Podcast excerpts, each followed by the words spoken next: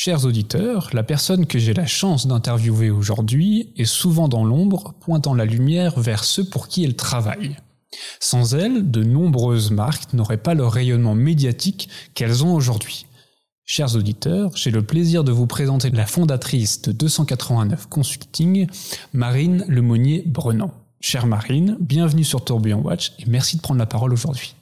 Merci pour votre invitation. Mais je vous en prie. Commençons par le commencement. Qui êtes-vous et que faites-vous dans la vie? Euh, Je suis euh, attachée de presse, euh, PR, euh, dans le monde horloger. Euh, je, mon travail consiste euh, à faire le lien entre les marques et les médias. Ça paraît si simple dit comme ça, mais je pense que c'est un petit peu plus compliqué. Est-ce que vous pouvez nous en toucher un mot de qu'est-ce que ça veut dire finalement euh, concrètement faire le lien entre les journalistes et les, et les marques? Eh bien, euh, les marques euh, communiquent Oui. euh, par différents biais, euh, que ce soit avec leurs clients, euh, par les réseaux sociaux, euh, via des canaux plus traditionnels de marketing, newsletter, euh, euh, magazines, euh, magazines de marques édités par les marques. Ouais. Euh, elle communique aussi vers la presse. Euh, quand vous ouvrez un quotidien, euh, un grand quotidien ou un magazine spécialisé, ou euh, que euh, vous lisez un article sur un blog euh, ou sur une plateforme digitale, euh, eh bien, le lien entre la personne qui écrit ces articles, hein, qui parle de la marque et la marque, eh bien, nous, on est au milieu, on est l'intermédiaire, en fait. Oui.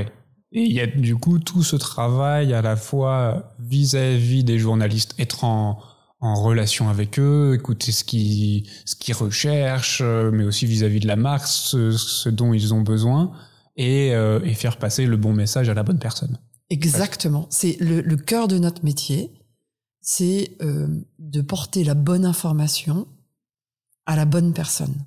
On porte pas la même information vers un journaliste spécialisé ou vers de la grande presse ou vers de la télé ou un blog ou de la presse écrite ou un quotidien économique ou quelqu'un qui veut savoir euh, euh, quel est exactement euh, euh, le type de brevet sur euh, telle complication.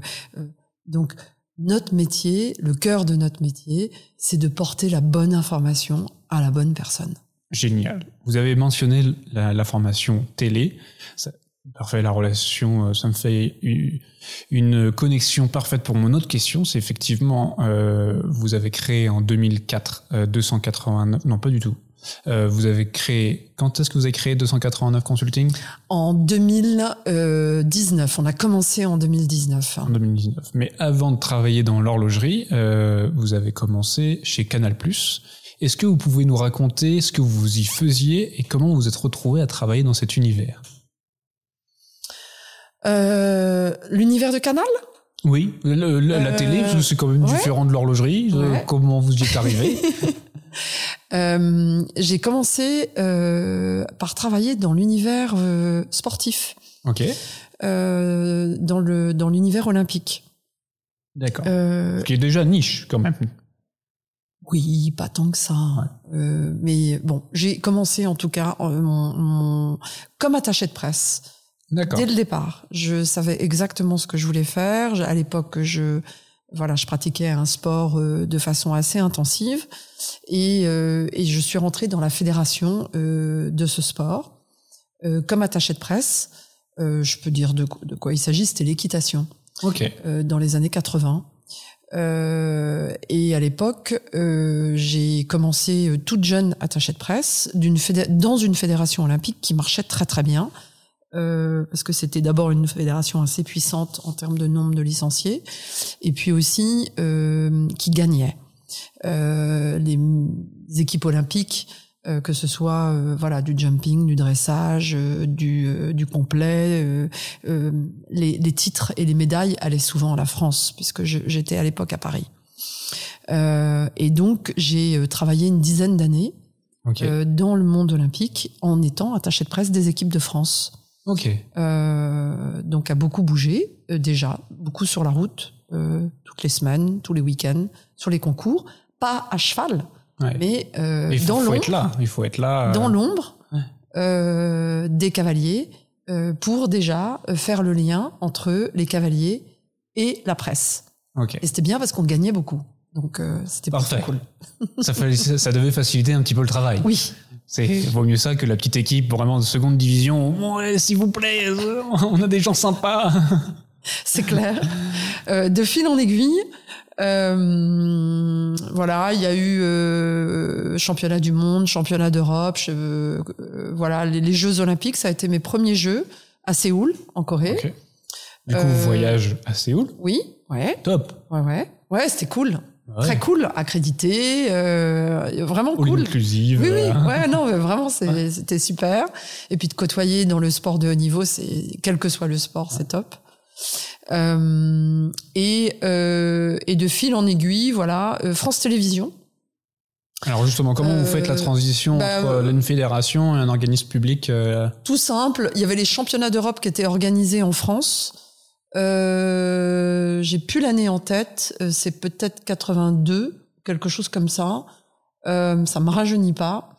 Et, euh, et on était pays hôte pour la production du signal euh, télé. Ok. euh, des épreuves. Et, euh, et j'étais à la fédération et je me suis, je me suis retrouvée un peu par hasard euh, à coordonner en fait France Télévisions et la fédération pour la production de ce signal. Ok. Ça a plutôt euh, bien fonctionné et France Télé m'a proposé de rejoindre euh, l'équipe de France Télévisions pour partir à Albertville euh, pour préparer les Jeux euh, d'hiver Ok. euh, qui était en 92. Euh, donc voilà, je suis partie m'installer. j'ai démissionné de la Fédé, de la fédération, et je suis partie à la Plagne, sur le site de la Plagne. C'était le Sympa. site de la. C'était pas un gros site, euh, c'était le site de la luge et du bob. Euh, on avait des épreuves tous les jours, donc on s'est installé euh, un peu plus de six mois avant les Jeux Ouais. à la Plagne pour bah, mettre en place les installations, Mmh. pour être prêt quand les quand les équipes allaient commencer. Voilà, on a accueilli pendant les 15 jours, on avait quasiment plus de, de 400 télés. Ah oui. Euh, là, tout d'un coup, quand même, vous passez de la fédération, vous avez, euh, enfin, certes, il y a beaucoup, au, au niveau des, des journalistes, il y avait beaucoup de monde, mais vous aviez, euh, on va dire qu'une seule personne à gérer, qui était la fédération. Vous aviez, là, c'est tout d'un coup, vous avez France Télévisions et vous avez 400 télés, du coup, je pense, beaucoup On de journalistes une aussi. équipe. Hein. Oui, vous étiez pas toute seule, j'imagine. Mais euh, euh, en termes de proportion, vous êtes monté d'un étage ou? Je sais pas, la fédération, la vie de fédération sportive, c'est top. Ok. Euh, parce qu'on est au contact du sport, vraiment. Ouais. Et là, vous passez à plusieurs sports. Et là, on passe à plusieurs sports. On passe aussi euh, dans l'univers de la télé, qui est euh, un peu le miroir du sport, en fait. Ok. Euh, on passe du côté euh, journaliste. On passe du côté média, en fait. Euh, être dans une fédération, c'est vivre avec les sportifs, Mhm. avec la vie euh, à l'intérieur. Oui, passer côté télé, on passe du côté euh, lumière, en fait. euh, mais moi, dans mon job, je passe pas dans le. De nouveau, il y a le point commun entre la fédération et euh, et, euh, et, et les jeux et France Télévisions, c'est qu'à chaque fois, je suis dans l'ombre. En fait, Ouais. je suis dans l'ombre des sportifs, euh, et là, je suis dans l'ombre des journalistes. Ouais. Euh, et j'aime bien ce travail de l'ombre, en fait, faire en sorte que tout roule. Et justement, ce, ce, ce travail de l'ombre, avant que, que vous nous expliquiez ce que vous avez fait chez Canal+, euh, comment ça vous est venu cette idée? Parce que c'est quand même, on va dire, un, c'est pas un métier qui court les rues dans le sens où il y en a qui veulent être pompiers, médecins, journalistes, aviateurs. C'est des noms de travail qui sont connus. Relations presse, c'est, c'est, c'est moins connu. Oui. Euh, J'y suis arrivée euh, vraiment, euh, je pense, euh, inspirée. Et, et là, on, on va pas donner tout le détail de mon parcours, mais j'ai toujours suivi des gens. Ok. J'ai pas, euh, j'ai jamais eu un plan de carrière, ni une aspiration à une carte de visite, à un poste, à un titre ou à une entreprise. Mhm. j'ai simplement suivi des gens, en fait, depuis le début. et j'ai eu la chance euh, bah, dès ma première expérience, de tomber sur des gens qui m'ont inspiré et qui m'ont euh, emmené avec eux vers des directions que j'ai suivies. Euh, et là, en l'occurrence, il y avait une directrice de la com à la fédération euh, qui m'a euh, plutôt dirigé vers vers les RP, vers les relations avec les journalistes, qui avait peut-être détecté que j'aimerais ça. Euh, et puis, ben, elle a, elle a, elle a eu raison. Elle a eu le nez creux, oui, oui. Est-ce que vous voulez qu'on discute un petit peu de votre passage chez Canal+, ou c'était encore euh, le, le, même travail que vous avez fait avec France Télévisions? Euh, C'est le même travail dans une autre dimension. C'est-à-dire? Euh, Je suis rentrée au service des sports de Canal. Ouais. Euh, avec euh, un grand monsieur de la télé qui s'appelait Charles Bietri, euh, c'est lui qui a révolutionné la façon dont on, on tourne les matchs de foot.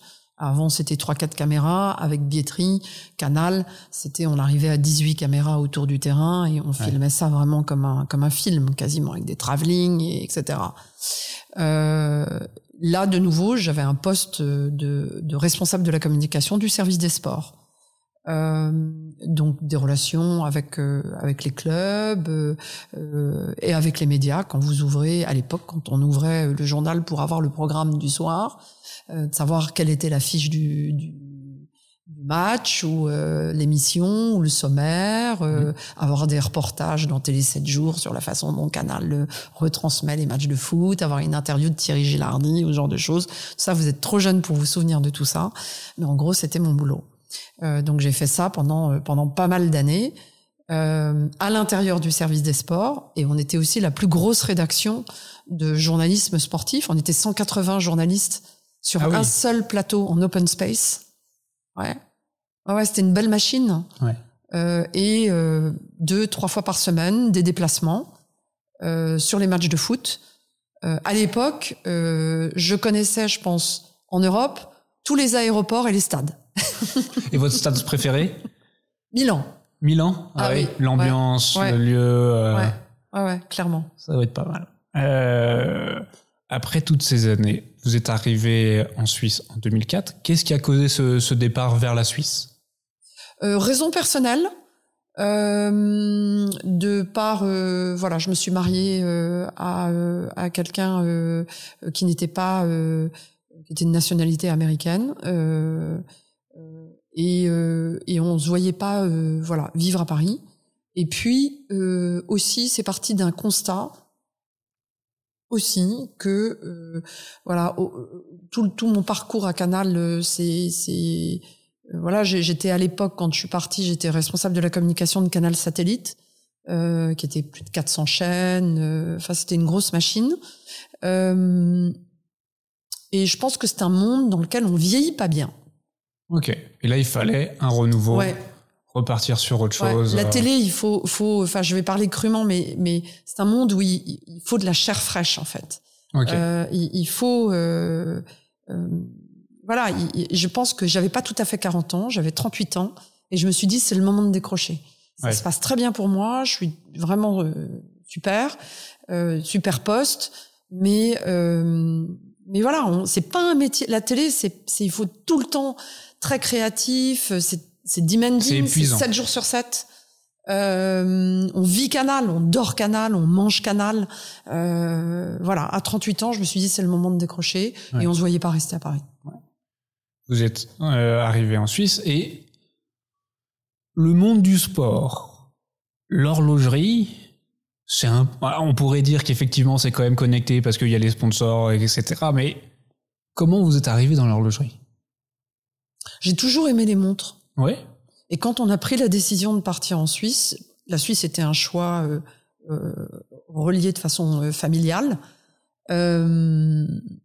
Oui, je me suis dit je redémarre from scratch.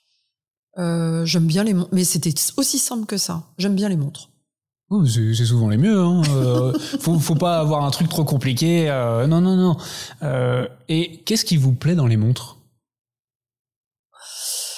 Euh, je pense que je suis plus attirée vers le côté mécanique. Euh, et j'ai toujours d'ailleurs euh, considéré l'horlogerie. Euh, l'horlogerie est très intéressante parce qu'elle est à la fois très proche du milieu automobile. Mhm. C'est un monde d'ingénieurs. Euh, c'est un monde de, de oui, d'ingénierie. Euh, fabriquer une montre, c'est pas facile. Euh, développer un mouvement, développer des fonctions, euh, et ça va du développement de la conception jusqu'au service après-vente. C'est quelque chose de très spécifique, les montres. Mhm. Euh, et à la fois, c'est assez proche du monde de peut-être lifestyle, euh, de la mode. euh, C'est un carrefour de plusieurs donc c'est un industries. carrefour de plusieurs industries. Euh, et c'est vrai que je, je, j'étais probablement plus attirée par le côté ingénieur, euh, à comprendre comment une montre fonctionne, et plus passionnée par tout le processus de développement d'une montre. Vous m'avez dit un peu plus tôt que souvent, enfin, vous aviez pas des choix de carrière définis sur euh, 10, 15, 20 ans, mais vous suiviez des personnes. Quelles sont un peu les, les personnes qui vous ont marqué dans l'horlogerie? J'ai déjà un début de réponse en tête sans me mentionner Monsieur Biver. C'est clair. Parce que ça, ça, je, ça, je sais. Est-ce qu'il y a d'autres gens? Oui, euh, oui, mais il a une telle présence. Oui. Euh, et j'ai travaillé et je travaille toujours avec lui euh, depuis euh, depuis 15 ans, plus de 15 ans. Euh, c'est j'ai rencontré beaucoup de gens passionnants, euh, mais clairement le, le le non le je pourrais pas les citer parce que euh, Vous avez travaillé avec beaucoup de monde, c'est ce qui fait que aussi. non, mais il y a euh, des gens, forcément, qu'il y a des gens que je trouve formidables. Ouais. Euh, un Julien Tornard, par exemple. Euh, on s'est connus chez Vacheron Constantin. Ça, a été la, la première marque dans laquelle je- je- j'ai travaillé euh, en Suisse. Et Julien Tornard, qui est le patron de Zénith, travaillait chez Vacheron Constantin. On s'est rencontrés chez Vacheron Constantin. Et on, on a tout de suite, on s'est tout de suite très bien entendu. Il a un côté très entrepreneur. euh, et, et, euh, et après, on s'est retrouvés chez LVMH, lui prenant la direction de Zénith, euh, nommé par Monsieur Biver, et, moi j'étais dans l'équipe de Monsieur Biver pour la com. Euh, donc euh, oui, c'est sûr que des, personnes comme ça, j'ai énormément d'admiration, d'amitié, de, vraiment des gens que j'aime beaucoup. Et Est-ce que vous pouvez nous raconter la première fois que vous avez rencontré Monsieur Biver Oui, Bon, ça a ça été doit- très ça doit rapide. hein. Ouais, mais c'est quelque chose qu'on n'oublie peut-être pas. Non. Non. Euh, non. euh, Il y avait le côté sport de mon de ma vie passée euh, dans le sport et Hublot faisait beaucoup de sport. Était chronométreur officiel de l'UEFA, de la FIFA, Coupe du Monde, euh, de club, Manchester United. Euh, il y avait aussi Usain Bolt, il y avait aussi Maradona, il y avait aussi tout ça. Donc tout ça, c'était un monde qui m'était très familier par ma vie chez Canal. Euh, et puis l'horlogerie, où Vacheron Constantin m'avait appris euh, l'horlogerie. Euh, donc finalement, j'avais le bon profil pour venir travailler chez Hublot euh, à la com. Et pour revenir à votre question, ça a été extrêmement rapide. Euh, voilà, il, m'a reçu. Euh, on a plutôt parlé de passion finalement, euh, de passion pour le sport et de passion pour l'horlogerie. Euh, et au bout de dix minutes, euh, il m'a dit bon bah vous, vous- commencez lundi. Euh, donc euh, bon, j'avais encore mon job chez Vacheron Constantin, Ouais. donc euh, ça s'est pas fait en trois jours. Ouais. Euh, fallait quand même que je respecte quelques règles pour euh, quitter. Qui sont euh, juridiques et qui sont que- juridiques et normales pour quitter fait. Vacheron. Euh, mais en gros, voilà, c'était, euh, ça a duré cinq minutes, même pas, parce que Mhm. c'est quelqu'un qui est très pris. Euh, mais simplement, euh, je crois qu'il avait euh, euh, envie de, peut-être de, de, il s'entoure de gens qui sont passionnés, Ok. parce qu'il marche à la passion. Oui, c'est ce que je. Donc il faut être passionné Ouais. euh, pour euh, pour suivre. Et je pense qu'il a le nez suffisamment bien affûté pour euh, voir si il y a les, souvent on dit que les compétences peuvent s'apprendre. Mais euh, l'amour pour un travail et l'intérêt pour une entreprise, ça ne s'apprend pas. Oui. Et euh, vaut mieux avoir des gens passionnés par l'environnement dans lequel ils sont. Et au pire, techniquement parlant, ils apprendront au contact des gens qui sont compétents. Mais quand même, l'anecdote, c'est que la première semaine, j'ai cru que j'étais tombée chez les fous quand même. Ah oui? Parce que chez Vacheron Constantin, euh, euh, bon, ça me change, ça, ça c'était un rythme qui était beaucoup beaucoup plus lent que ce que j'avais connu avant. Oui. Donc il a fallu que je me ralentisse un peu moi-même. Mhm. Mais un dossier de presse, quand un produit sort et qu'on sort euh, toutes les toutes les les dossiers de presse, les fiches techniques, les photos, etc. En général, par dossier de presse, on avait, je dirais, trois mois. Oui, ça va. Et c'était euh, confortable hein. Ouais. Euh, et pas euh, pas stressant. Euh, et chez chez Hublot, quand je suis arrivée, c'était, euh, je me souviens avoir vu Monsieur Biver le mardi matin. J'étais arrivée le lundi et le mardi il dit bon, il me faut un dossier de presse sur telle pièce pour ce soir. Donc là, je- Alors, on va renclencher quelques vitesses. et c'est exactement ça. Ouais. C'est qu'en fait, je fondamentalement, ça m'a reconnecté au rythme Ouais. auquel j'avais été pendant 20 ans, les 20 ans, euh, les- mes 20 premières années du, du- de job. Et c'était, Euh, c'est tout aussi excitant. Parce qu'il y a de l'adrénaline, il y a des, on sent que les choses se font. Ça me reconnectait au rythme auquel Ouais. j'étais faite, en fait, pour lequel j'étais faite. Euh, je, je suis pas bien dans des rythmes trop lents. À propos de rythme, vous avez fondé en 2018 289 Consulting.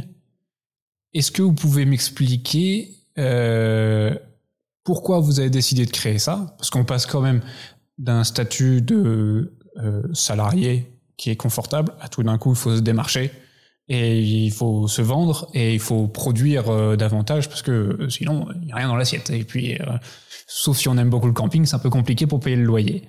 Euh, Qu'est-ce qui vous a fait créer 289 Consulting? L'élément déclencheur, le.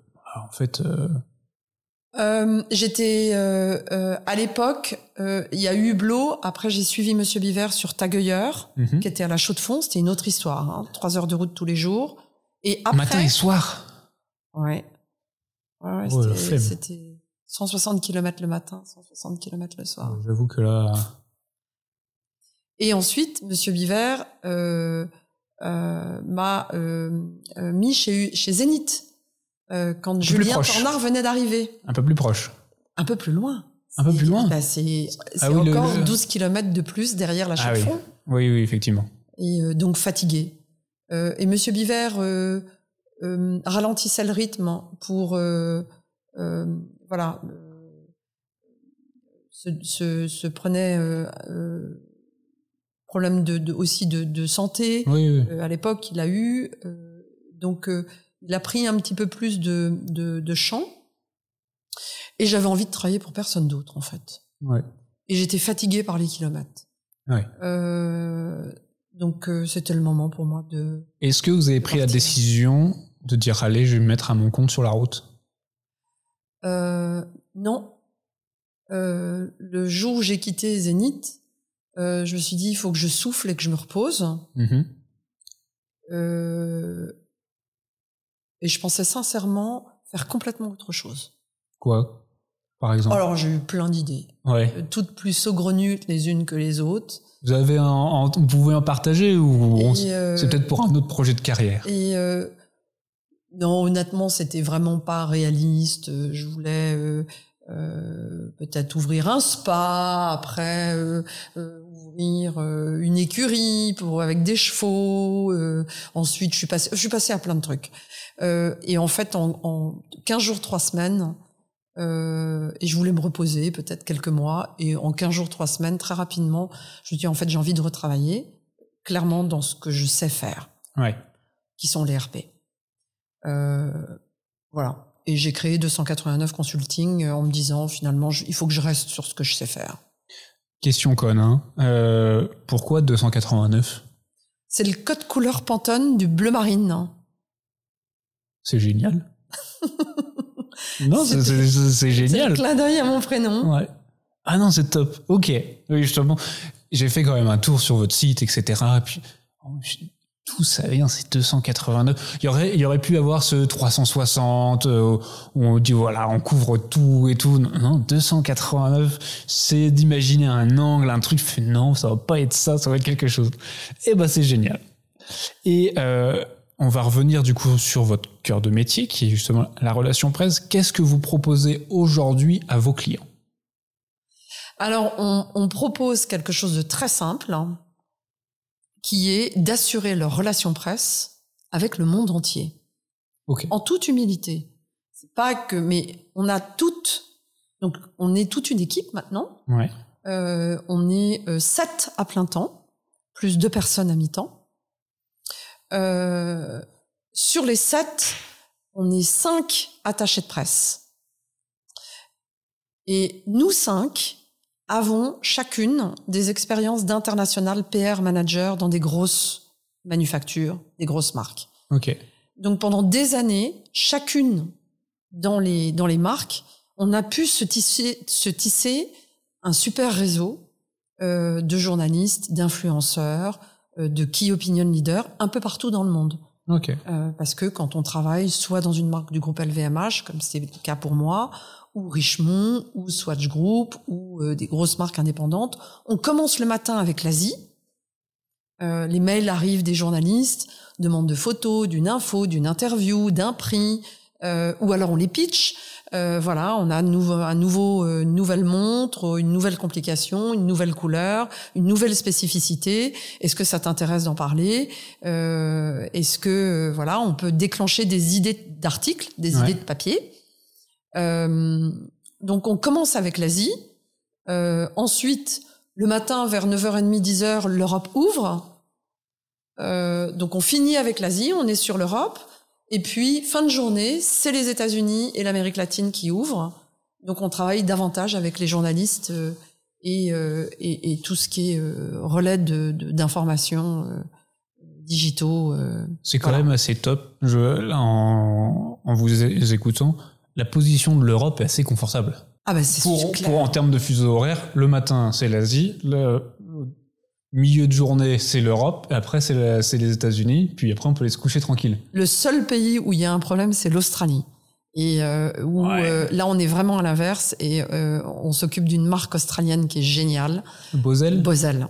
Tout à fait. Euh, et, euh, et, et, là, bon, bah, c'est sûr que quand on fait des zooms, euh, on a besoin de se parler, on est un peu, pour lui, ça fait, ça commence à faire un peu tard le matin ou un peu tôt. Surtout que un de ses associés est à Los Angeles. Donc, quand il faut faire Australie, Los Angeles et la Suisse, euh, ah pour eux, c'est compliqué. Ouais. Euh, et nous, on essaie de se caser dedans, mais ils sont tellement super, ils font des super montres, ils sont très créatifs. Euh, donc, euh, donc voilà, ça nous plaisait bien de prendre une marque australienne. On va prendre l'exemple de Bosel.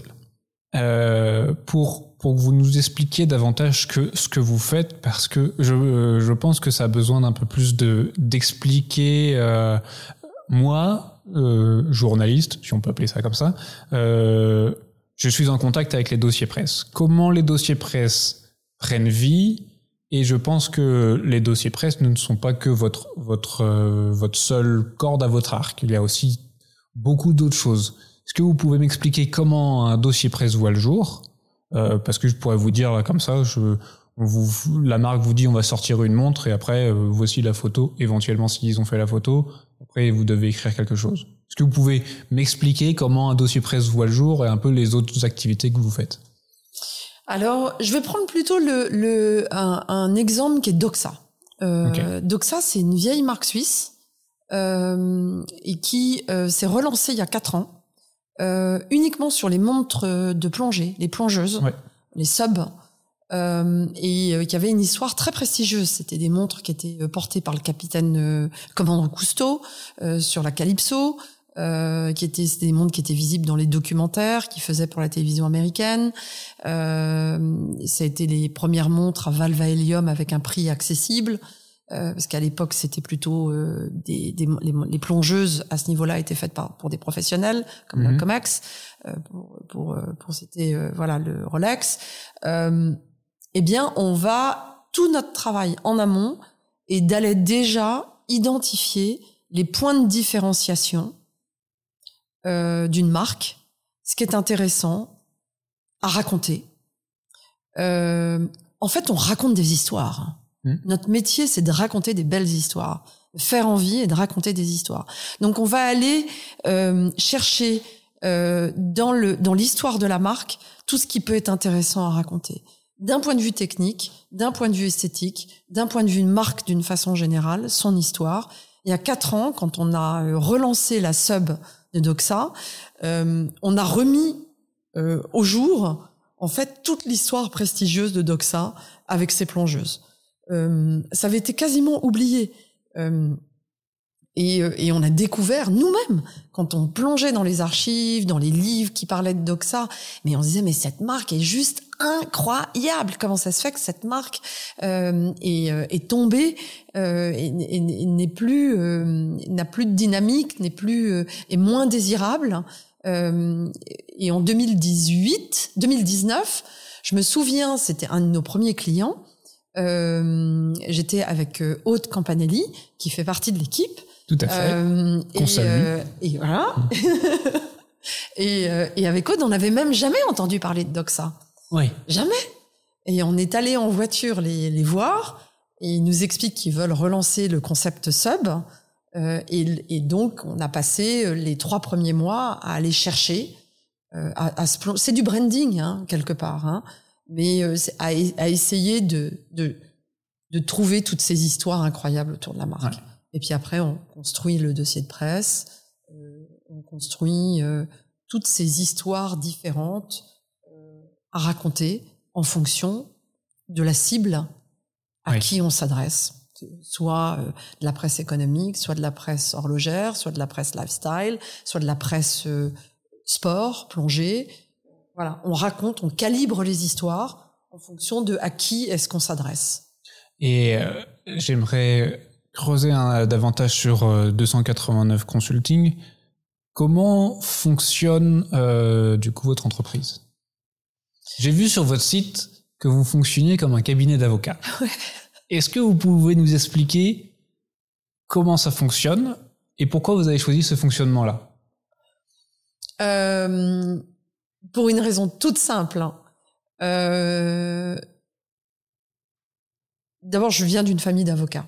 D'accord. Donc c'est un- Ça a aidé un peu. C'est une organisation que je que je connais bien, qui est une organisation horizontale. D'accord. Et on a toutes souffert. Je, en tout cas, je parle pour moi, mais je pense aussi pour les autres. On a été dans des grosses machines, des grosses marques qui sont très pyramidales, Oui. avec énormément de reporting, euh, de hiérarchie, euh, de euh, séances, de, de processus, de, de tout ça.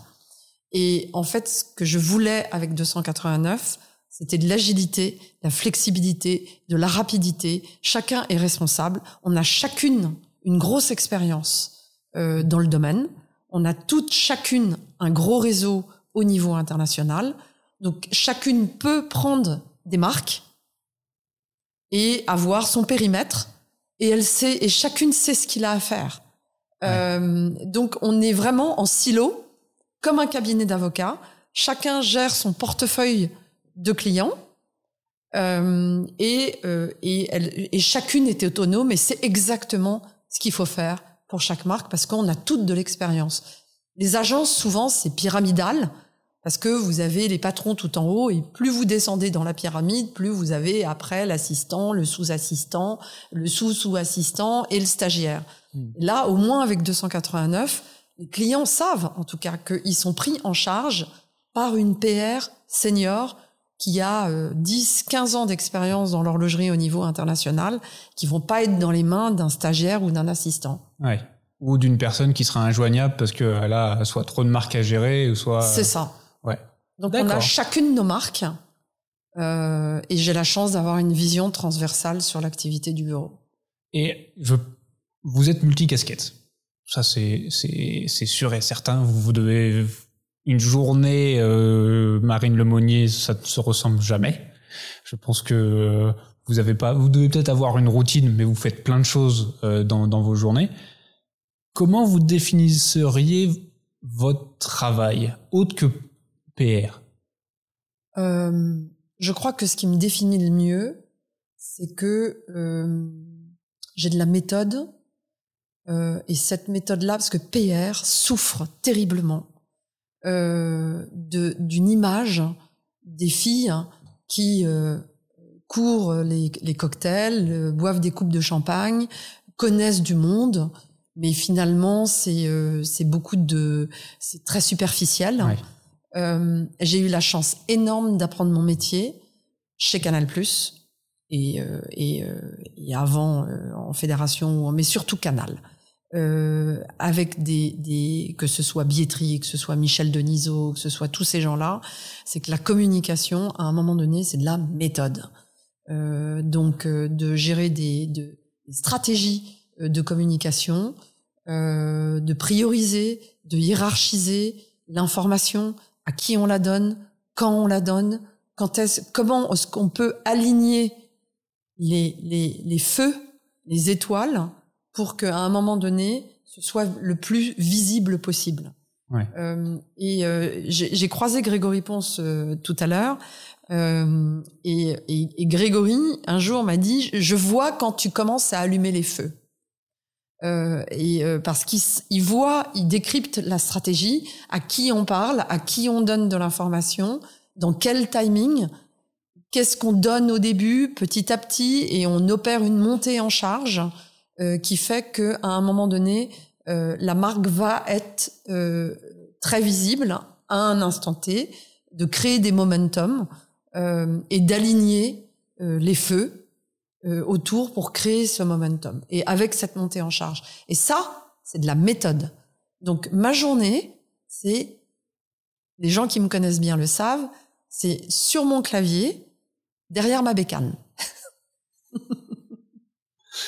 Alors justement, est-ce que vous pouvez, est-ce qu'il y a un ouvrage sur cette méthode euh, Est-ce que, euh, est-ce que vous pouvez nous conseiller quelque chose dessus? Parce que je pense qu'il y en a beaucoup qui ont à y apprendre. J'ai pas réfléchi. Euh, c'est de la transmission. Euh, toute l'équipe euh, de 289, on a toutes travaillé ensemble. On se connaissait toutes d'avant. Ouais. Euh, on a travaillé, euh, j'ai travaillé avec les unes et les autres, chez Vacheron, chez Hublot, chez Tag, euh, chez Zénith. on se connaît toutes d'avant et ça a été un process de transmission en fait.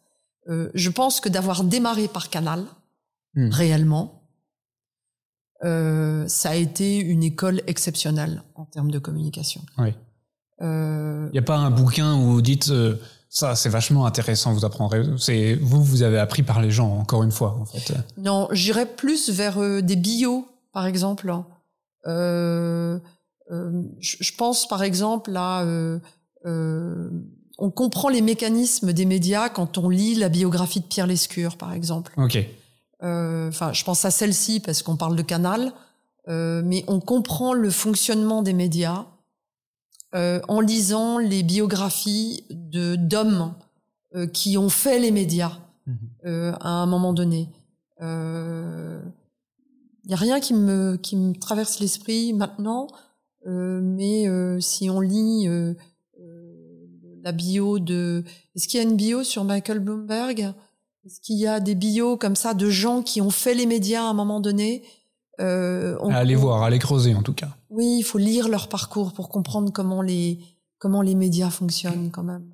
J'aimerais, alors à mon tour, de mettre un peu la lumière sur, de fait, sur vous et sur votre travail, euh, en m'intéressant à deux choses. La première, c'est, euh, enfin, vos journées hors événement et journées lors d'événements. Je prends l'exemple d'Only Watch. Oui. Vous vous occupez justement d'Only Watch. J'ai un souvenir euh, personnel. Only Watch, il y a deux ans, de vous y avoir rencontré, vous étiez à l'accueil. Oui. Et à courir partout et à rencontrer les gens, etc. Euh, vous, je pense qu'on n'imagine même pas la quantité de travail que ça représente d'organiser ce genre d'événement-là. Et c'est pour ça que, voilà, à quoi ressemble une journée type de Marine Lemonnier euh, en dehors des événements et pendant un événement tel qu'Only Watch Journée normale, hein, euh, je suis en prise directe avec les journalistes en permanence. Je pense que ça, c'est vraiment important de garder ça. Euh, ce qui peut tuer notre métier, quand on travaille dans des grosses structures, c'est que on est, on est de moins en moins en prise directe avec les journalistes. Ouais. Euh, parce C'est un nom, bon, ok, ils sont dans une liste de. Et parce qu'il y a des PR au niveau local. Hein. Ouais. Les grosses boîtes, il y a une PR, euh, donc toutes les filiales, euh, il y a, il y a 15, 20 filiales. Dans chaque filiale, il y a une PR. Donc en fait, le rôle d'international PR manager, souvent, c'est beaucoup de coordination, c'est beaucoup de reporting. Hmm. Et je le vois aujourd'hui, elles parlent plus aux journalistes, elles ne les connaissent plus, elles sont plus au contact des médias ou de ou de ou de tout ce qui se passe au niveau digital. Euh, et ça, c'est le point commun qu'on a toutes dans 289, euh, c'est que on parle tout le temps, 24 heures sur 24, on est tout le temps en prise directe avec les journalistes, euh, et que ce soit euh, Taïwan, en Corée, au Japon, euh, euh, ou aux États-Unis, ou euh, en Colombie, ou en on a, il y a une presse euh, et il y a de la presse économique, il y a de la presse lifestyle, il y a de la presse, il y a de la presse luxe, il y a de la presse horlogère. Tous ces gens-là, on leur parle en permanence. Hmm. Euh, parce que notre boulot, c'est de placer les marques qu'on représente. C'est le cœur de notre métier. On parle beaucoup plus aux journalistes qu'on parle aux marques. Euh, euh, Ouais. Les marques avec qui on travaille, euh, on passe du temps avec elles pour Bien sûr. identifier les messages, ce qu'elles veulent porter vers la presse. Mais après, 80 ou 90% de notre boulot, c'est de parler avec les journalistes en Mhm. permanence. Euh, et quand on est en événement, euh, c'est de faire en sorte que la presse euh, et les blogueurs et les, les calls, les key opinion leaders, hein, ce qu'on appelle sur le digital, euh, soient bien accueillis. Et pour nous, ça n'est pas euh, qu'ils aient euh, le bon plat avec le bon vin ou la bonne coupe de champagne, c'est qu'ils aient la bonne information. Ouais. Ils ont tous des profils différents. Et quand ils se déplacent pour un événement, il faut qu'ils puissent travailler correctement.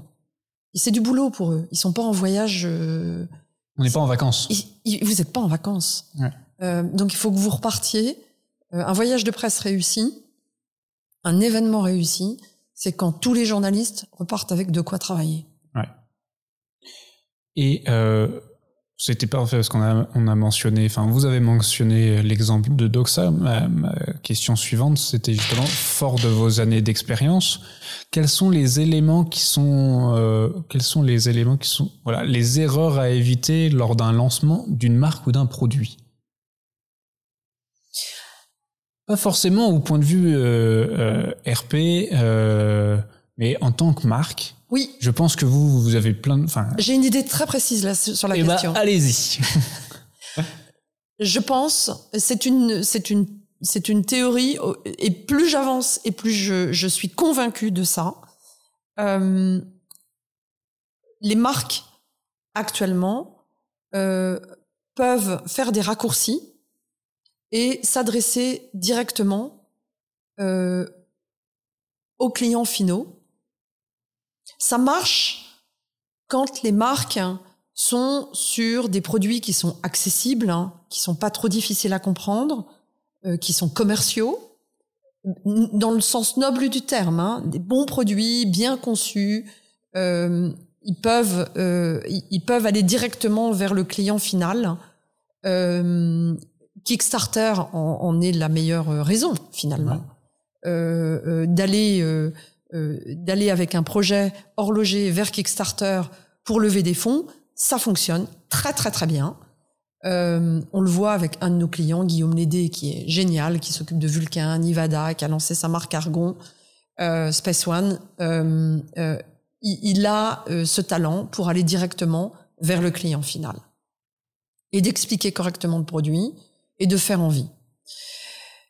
A contrario, je pense que dès qu'on arrive à un produit qui est un peu technique, où il y a eu pas mal de temps passé sur la recherche et développement, que ce soit sur les fonctions, sur les matériaux, sur le design, sur euh, il faut expliquer le produit. D'autant que souvent on commence à monter dans des prix qui sont euh, conséquents euh, et qui sont euh, plus chers que des voitures en fait. Hein. Euh, donc La voiture nous la déplace d'un point A à un point B. Exact. C'est ça. La réalité est là. Euh, et c'est pas facile de vendre une montre. C'est c'est justement, il faut, euh, Il faut expliquer le produit. Et là, je pense, je suis intimement convaincue qu'il ne faut pas aller, l'erreur est tentante d'aller vers le client final directement via les réseaux sociaux ou via, mais ça peut backlasher euh, assez fort euh, parce qu'on prend pas le temps d'expliquer le produit. Et je pense que la case journaliste, presse, euh, expert, euh, euh, leader d'opinion est extrêmement importante pour leur faire découvrir le produit, leur faire tester le produit, leur expliquer le produit et qu'ils puissent eux-mêmes le comprendre, avoir un avis dessus. Oui, non, bien, pas bien, j'ai plus aimé ci, j'ai moins aimé ça. Et l'expliquer à leur audience. Donc, la, la, la case intermédiaire entre la marque et la masse de l'audience, potentiellement le client final, je crois que la presse n'a jamais eu autant d'importance hmm. euh, et les experts et les gens qui connaissent l'horlogerie pour comprendre un produit et pouvoir l'expliquer à leur audience. Il y aurait presque un travail à faire au sein des marques pour leur apprendre à justement expliquer un produit. Ou eux, ils ont le nez dans le guidon, ils font le produit, mais savoir l'expliquer. Euh, Ça, c'est notre boulot. Ouais. Ça, c'est vraiment notre boulot.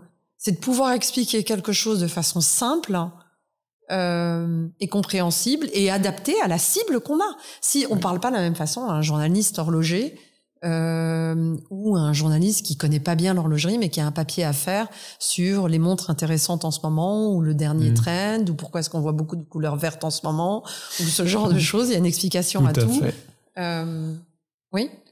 Et, justement, pour continuer à, parler des clients, euh, je, je m'étais intéressé justement à l'évolution des besoins. Et vous êtes en contact direct avec vos clients.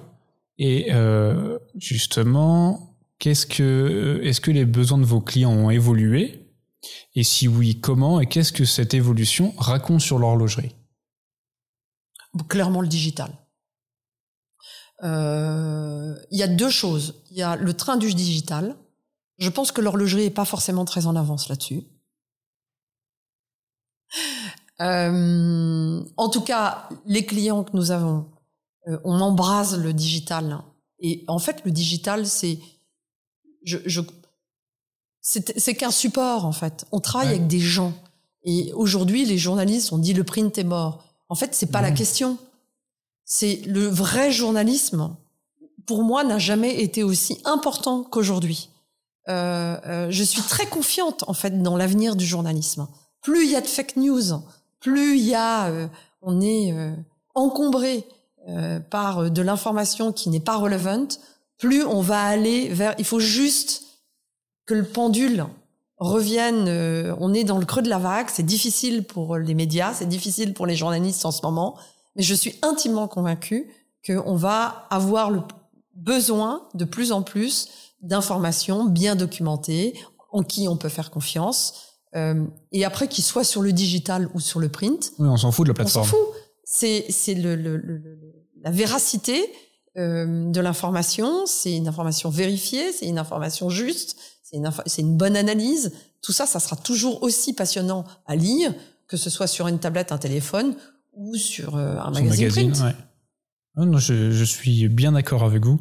Et à propos du print, l'un des seuls magazines que j'aime lire parce que l'information est intéressante, c'est Europastar. Qui est d'une qualité exceptionnelle. là, on apprend des choses, euh, c'est vraiment euh, génial. Et c'est un plaisir d'avoir le print. Euh, on le garde, ah et on le bah, garde. La famille Maillard fait un travail exceptionnel. Ah, ils ont des archives, d'ailleurs, qui remettent en lumière aujourd'hui. ils sont l'histoire de l'horlogerie suisse. Ah, euh, et, et, ils ont euh, euh, des archives qui remontent à plus de 100 ans en arrière. Ils font actuellement ce gros travail de valorisation de leurs archives. et chaque numéro de Repastar, on a envie de le garder. On le garde sur notre étagère. Ah bah, c'est fait, c'est fait. Je me demande, il va falloir peut-être racheter une autre bibliothèque. Euh, si vous aviez une baguette magique, quel changement vous apporteriez à l'industrie afin qu'elle rayonne davantage? La notion de service. C'est-à-dire? Euh, Je vous parlais en tout début euh, du fait que euh, l'horlogerie suisse, l'horlogerie d'une façon générale, est proche de l'univers automobile. Ouais. Comme de l'uni, elle est au carrefour de différentes industries, Mhm. mais elle est proche de l'univers automobile. Et quand on voit, c'est aussi simple de voir que l'horlogerie, le- l'automobile a un service client qui est bien plus développé que l'horlogerie. Euh, vous prenez une, vo- vous rentrez dans une concession, vous voulez acheter une voiture, on vous présente d'emblée le vendeur un plan de financement. où Vous pouvez d'une simple signature repartir avec la voiture. Euh, on vous propose les services pendant trois ans gratuits ou euh, garantis 100 000 kilomètres. Euh, vous en avez marre de votre voiture, vous pouvez la, la ramener. Il y a Mhm. des grilles, il y a tout ça, tout ça est très établi. Euh, on vous la reprend. Euh, euh, on, on peut, au moment de la commande de la voiture, pouvoir choisir toutes vos options. J'ose même pas imaginer, mais pour un modèle, il doit y avoir genre 300 options, 400 modèles différents. Euh, euh, ce qu'on appelle pièce unique dans l'horlogerie. Oui, effectivement. Tous des voitures uniques d'une Ouais. certaine façon. Donc, l'industrie automobile est bien plus avancée quand on voit Audi, euh, BM ou toutes, ou toutes les marques d'une façon générale qui nous entourent.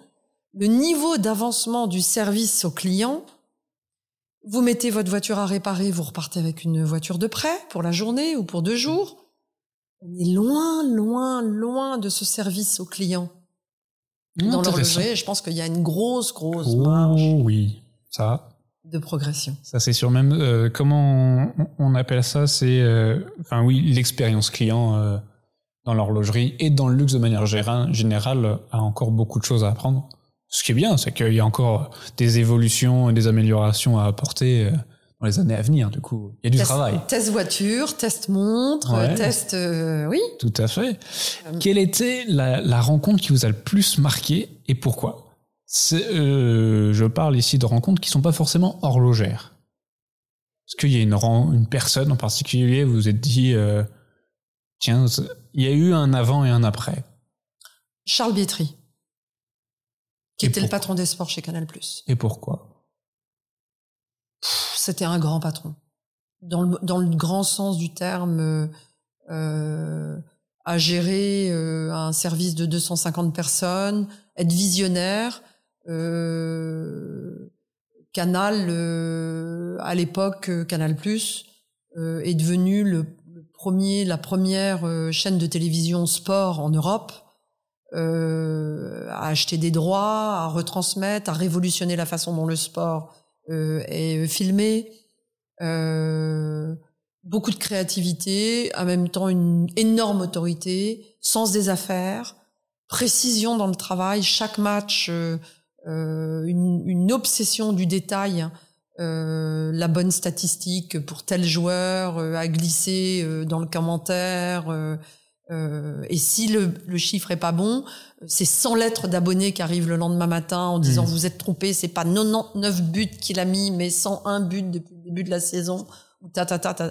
Donc énorme rigueur, énorme bosseur, autorité naturelle, visionnaire, négoci fin négociateur. Euh, c'est un grand patron. D'accord, top. Chère Marine, on arrive à la fin de ce podcast-là. Comme Biver, pardon. Oui, Comme Biver. mais ça, j'ai alors Enfin, comme Monsieur Biver. oui, pas confondre parce qu'il y a le fils aussi. C'est quelqu'un, Monsieur Biver, c'est quelqu'un qu'on accueillera sur le podcast euh, à un moment donné. Je ne sais juste pas quand, ni sous quel angle le, le- le podcast sera fait. On verra, on attend de voir. Euh, mais avant ça, déjà, on, on va clôturer votre podcast hein, parce que c'était quand même votre interview. Je voulais tout d'abord vous remercier une nouvelle fois de, votre passage et vous êtes la bienvenue pour d'autres euh, d'autres d'autres podcasts si vous voulez. Merci beaucoup. Ben oui, vous en prie. Alors, chers auditeurs, si euh, vous avez pu apprécier ce, podcast-là et que ça vous a permis de découvrir Marine, son histoire et son métier, j'espère, euh, bah, n'hésitez pas à nous le dire et à le partager. Et je tiens à remercier Alix encore une fois pour le montage de ce podcast-là. Et je vous donne rendez-vous pour nos prochaines aventures.